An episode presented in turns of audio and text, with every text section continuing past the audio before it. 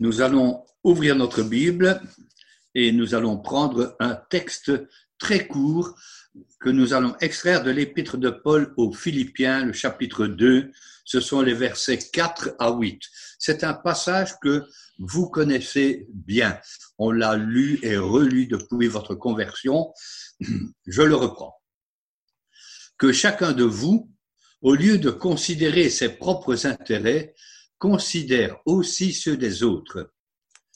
Ayez en vous les sentiments qui étaient en Jésus-Christ, existant en forme de Dieu, il n'a point regardé son égalité avec Dieu comme une proie arrachée, mais il s'est dépouillé lui-même, en prenant une forme de serviteur, en devenant semblable aux hommes, et il a paru comme un vrai homme il s'est humilié lui-même, se rendant obéissant jusqu'à la mort, même jusqu'à la mort de la croix.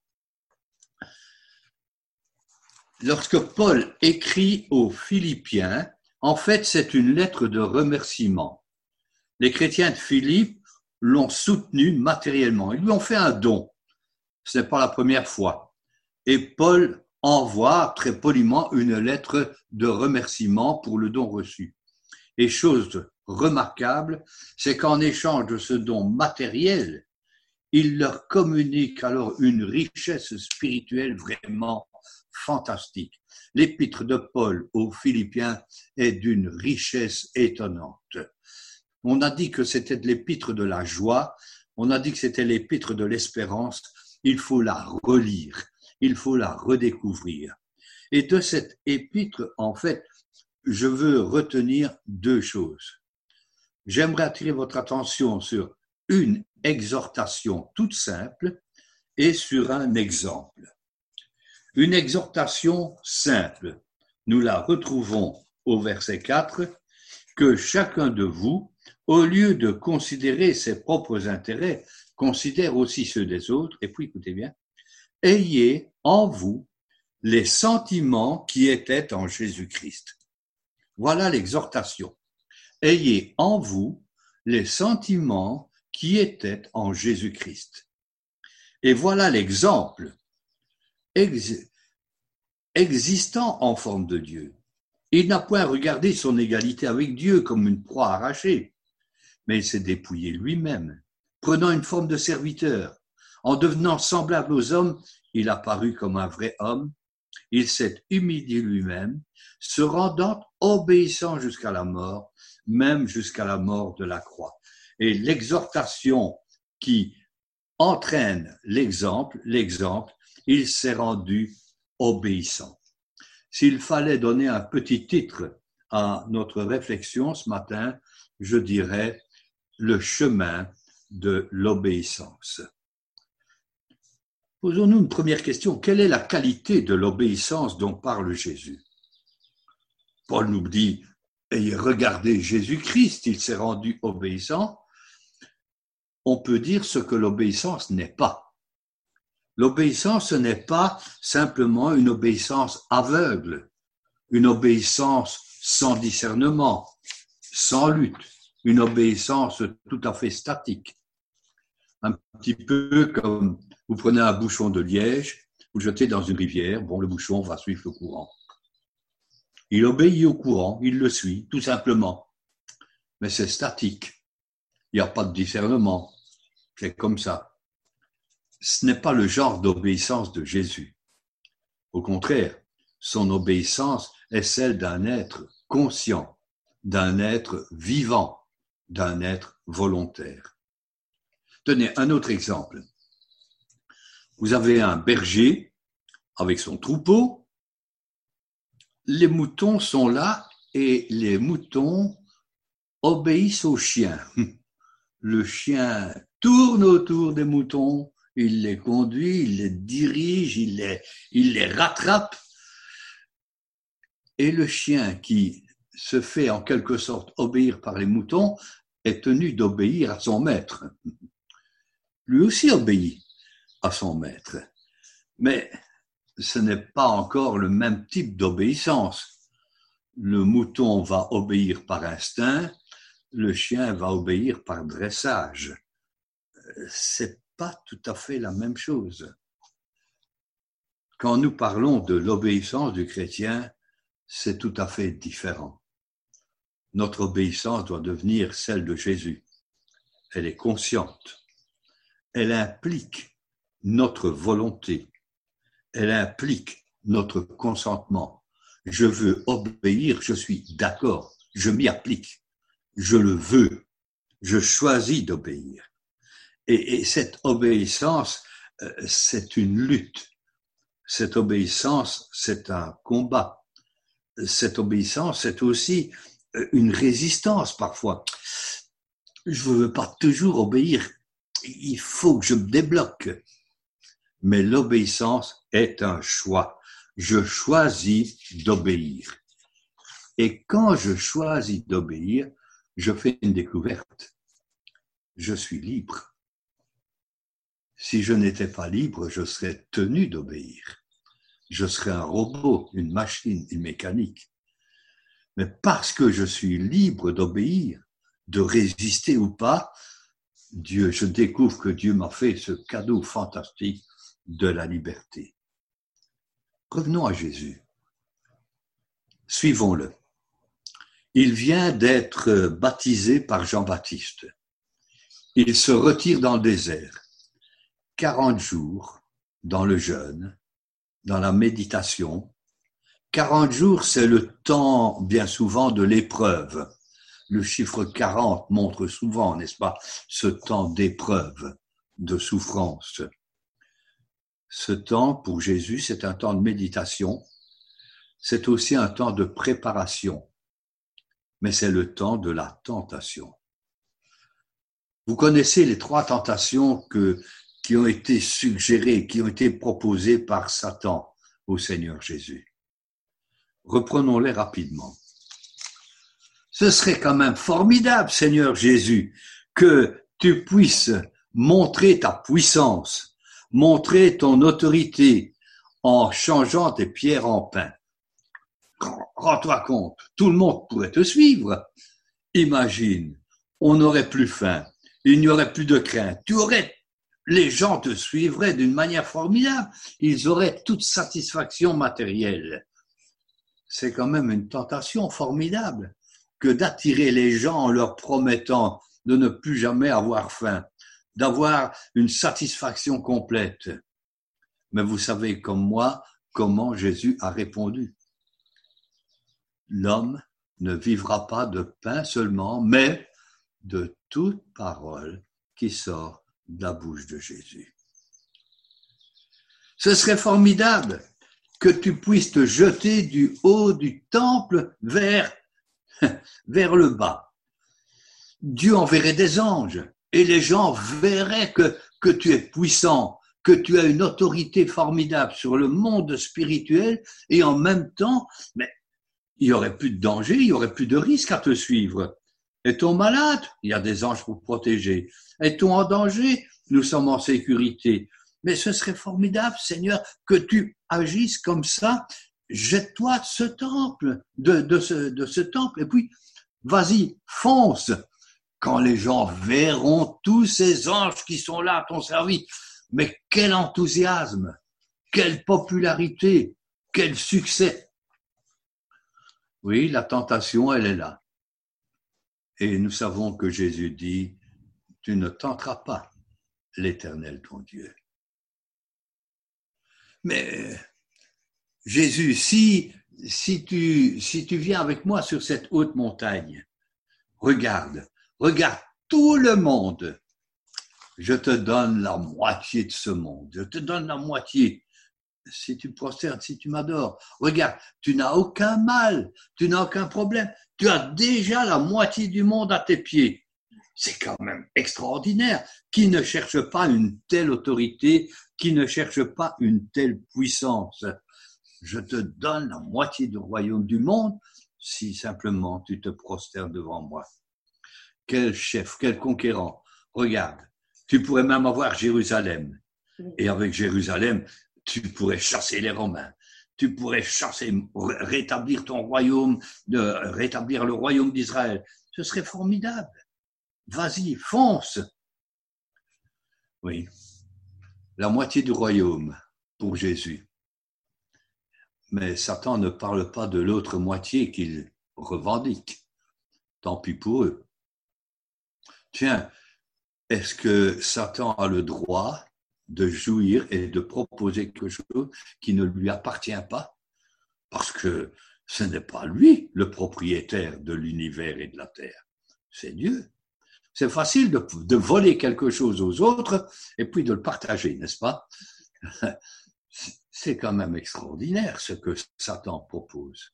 Mais nous savons comment Jésus va lui résister. Arrière de moi, tu adoreras le Seigneur ton Dieu et tu le serviras lui seul. Regardons rapidement. Voilà trois propositions, trois suggestions qui sont faites. Et au travers de ce récit, nous découvrons la qualité de l'obéissance de Jésus. Jésus se trouve en présence de ces solutions, de ces suggestions. Laquelle va-t-il choisir?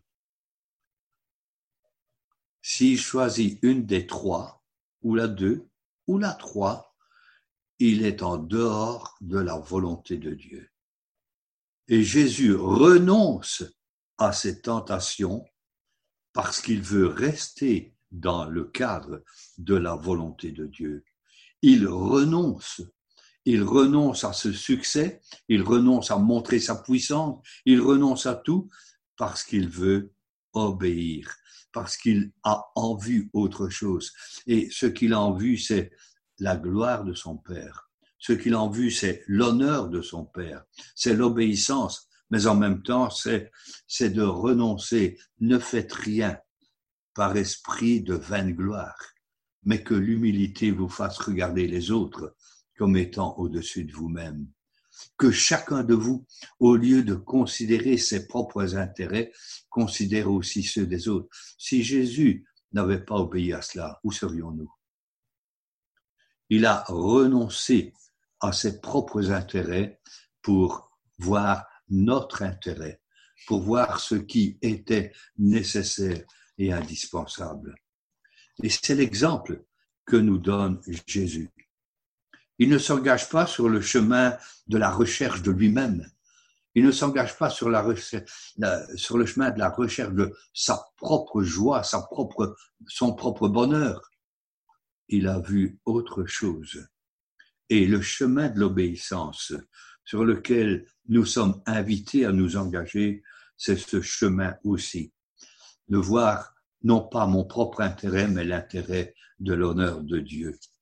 Entrer sur ce chemin de l'obéissance. Plus tard, à Gethsemane, Jésus voit la croix. Il voit le monde qui va mourir, qui va périr. Et devant la croix, il dira non pas ma volonté, mais ta volonté. On se souvient de ce combat à Gethsemane. Seigneur, s'il est possible que cette coupe s'éloigne de moi, toutefois, non pas ma volonté, mais ta volonté. Pendant toute sa vie, Jésus a montré l'amour du Père. Pendant toute sa vie, il s'est penché sur les souffrances des hommes il a fait tout ce qu'il devait faire d'une manière totale, parfaite. Il aurait pu s'arrêter en cours de route.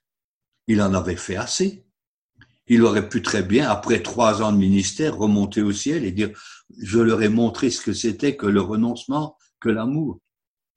Mais la Bible nous dit qu'il s'est dépouillé, il s'est rendu obéissant jusqu'à la mort de la croix il voit la croix, il accepte librement d'aller euh, sur cette croix, de donner sa vie. Librement, Jésus accepte de renoncer à sa vie. Librement, il accepte de faire la volonté de son Père. Librement, il accepte la mort. Et c'est là qu'éclate sa victoire. Par le don de sa vie, pour notre salut, il montre la, la grandeur, l'amour absolu l'amour total, il met l'amour de Dieu à son plus haut niveau. Mais c'est là le chemin de l'obéissance pour Jésus.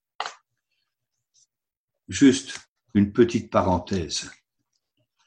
Regardez le contraste entre l'obéissance de Jésus, que la Bible appelle le deuxième Adam, et le premier Adam, nos premiers parents en Éden. Le diable dit à Jésus, ordonne que ces pierres deviennent du pain. Et Jésus dit, l'homme ne vivra pas de pain seulement. En Éden, quand Satan est venu, la Bible dit, elle a pris du fruit et elle en a mangé. Quel contraste entre les deux. À Jésus, Satan lui a dit, jette-toi du haut du temple. Et Jésus a dit, tu ne tenteras pas l'éternel ton Dieu. En Éden, elle vit que le fruit de l'arbre était bon à manger. Et elle en a pris. Et elle en a donné. Quel contraste. À Jésus, Satan a dit, si tu te prosternes devant moi et si tu m'adores, et Jésus dit, arrière de moi. Il est écrit, tu, tu adoreras le Seigneur ton Dieu et lui seul. En Éden, Satan a dit, oui, mais Dieu sait bien que vous ne mourrez pas, mais que vos yeux s'ouvriront et que vous serez comme Dieu. Exactement le contraire. Par sa désobéissance, Adam voulait devenir Dieu. Par son obéissance, Dieu se fait homme. Dieu s'humilie, Dieu se dépouille. Il vient au milieu des hommes, il paraît comme un vrai homme. Si Jésus accepte d'être obéissant jusqu'à la mort, et si son obéissance révèle sa grandeur, son obéissance, elle nous attire, elle nous invite, elle nous dit, comme j'ai suivi ce chemin, suivez-moi suivez-moi aussi sur ce chemin de l'obéissance. Et lorsqu'on s'apprête à suivre le Seigneur, alors nos cœurs s'ouvrent. Nos cœurs s'ouvrent par la foi. Ce chemin nous apparaît étroit, difficile. C'est vrai. La Bible ne dit nulle part que l'obéissance sera facile. Elle ne dit pas qu'en prenant le chemin de l'obéissance, on va être à l'abri de toutes les tentations, de toutes les luttes, de tous les dangers. Croire cela, ce serait un mensonge. Et croire ça, accepter ça, c'est, aller au devant de beaucoup de désillusions, ou beaucoup de découragement. Que de gens sont découragés parce que, ah, la vie chrétienne, c'est beau, c'est formidable. Tout est formidable dans la vie chrétienne, oui. Mais tout est difficile. Tout est combat. Jésus a connu l'opposition, il a connu la haine, il a connu le mépris, il a connu la croix, et il nous dit, suivez-moi sur ce chemin-là. Mm. Beaucoup de disciples ont connu beaucoup de souffrances. Ils ont connu l'opposition, la moquerie, la haine, les coups, la torture, la mort. C'est encore le cas aujourd'hui pour beaucoup de croyants on se moque un peu de nous, ça nous gêne. On nous ridiculise un peu, nous n'aimons pas. Quand on est un peu persécuté, nous croyons que le monde entier va s'écrouler. Nos souffrances sont si peu de choses comparativement, n'est-ce pas? Mais d'un autre côté, il faut aussi savoir que l'histoire de l'Église n'est pas jalonnée seulement que de souffrances, que de victoires aussi, que de réussites que de progrès. Nous voyons ce qui est négatif, ce qui fait mal. Voyons aussi ce qui est bon, ce qui est fort, ce qui est grand. Et l'Église, elle est belle. L'Église, elle est grande. Et l'Église remporte encore aujourd'hui des victoires. Chose étonnante, c'est quand on s'engage sur ce chemin qu'on fait une découverte. On doit lutter, on a des convictions, je suis dans la volonté de Dieu. Et quand on a la conviction que on est dans la volonté de Dieu, même au-delà des souffrances, il y a de la joie. Une joie qui est authentique, une joie qui est profonde. Jésus, un peu avant sa mort, attrape les disciples et il va leur dire, je vous ai dit ces choses afin que ma joie soit en vous et que votre joie soit parfaite. Jésus avait une joie parfaite en lui, en, obéissant, alors qu'il était l'objet de mépris, de haine, alors qu'on se prépare à le crucifier, alors qu'il va tellement souffrir. Il y a une joie quand on est avec cette conviction qu'on est dans la volonté de Dieu. Et dans la vie où notre Dieu règne, où Dieu est obéi, il y a de la joie. Il y a la souffrance et il y a la joie. C'est presque un paradoxe, n'est-ce pas? C'est presque une contradiction. Eh bien non. Il peut y avoir beaucoup de joie, même dans la souffrance. Je ne parle pas des joies humaines. C'est bien s'il y a des joies humaines. Tenez, un, jeune qui a réussi son examen. Ah, il a son diplôme, ça y est, il va s'engager dans le monde du travail. Est-ce qu'il n'est pas heureux d'avoir son diplôme, d'avoir réussi, de passer dans la classe supérieure? Est-ce qu'il n'y a pas de la joie quand on a fait un travail, on a eu du mal, mais le travail est terminé, on a fait un gros effort, ça y est, on a, on a réussi? On n'avait pas pensé qu'on arriverait jusque-là, mais on est arrivé. Quelle joie, n'est-ce pas? Il y a la joie dans l'amitié, le fait de partager, de communiquer. Nous retirons des joies ensemble. On retire des joies dans la famille. Pourquoi pas? Mais non, il y a tellement de formes de joie. Mais est-ce que nous connaissons la joie de l'obéissance? Elle est plus profonde parce qu'elle résulte du pardon de Dieu. Elle résulte de notre relation personnelle avec Dieu. Elle résulte du fait que nous sommes dans le chemin que Dieu a tracé pour nous.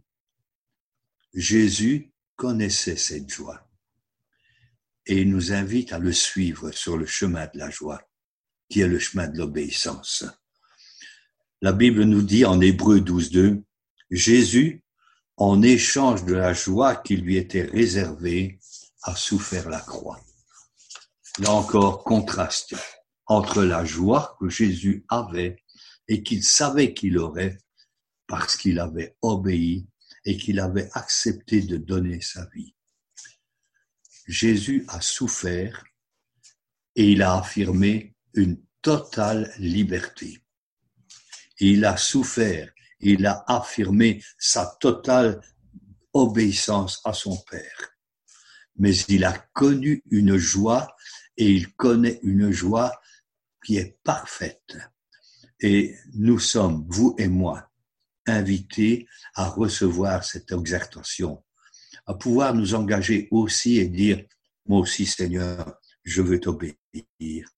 Tu me donnes un exemple il y a plusieurs exemples d'obéissance dans la, dans la Bible.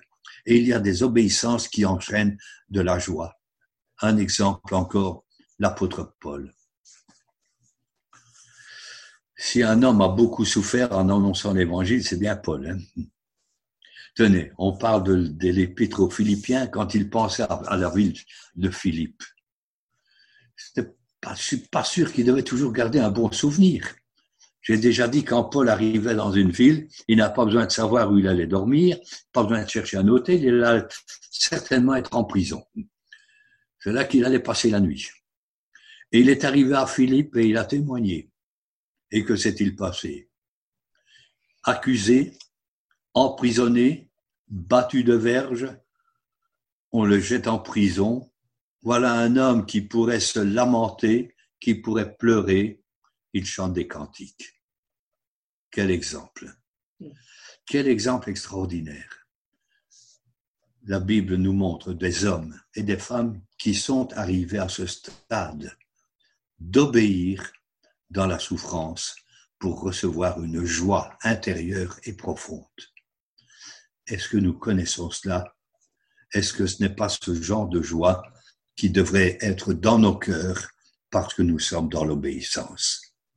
Une exhortation, un exemple, un chemin. Voulez-vous vous engager avec moi sur ce chemin? Que Dieu vous bénisse. Amen.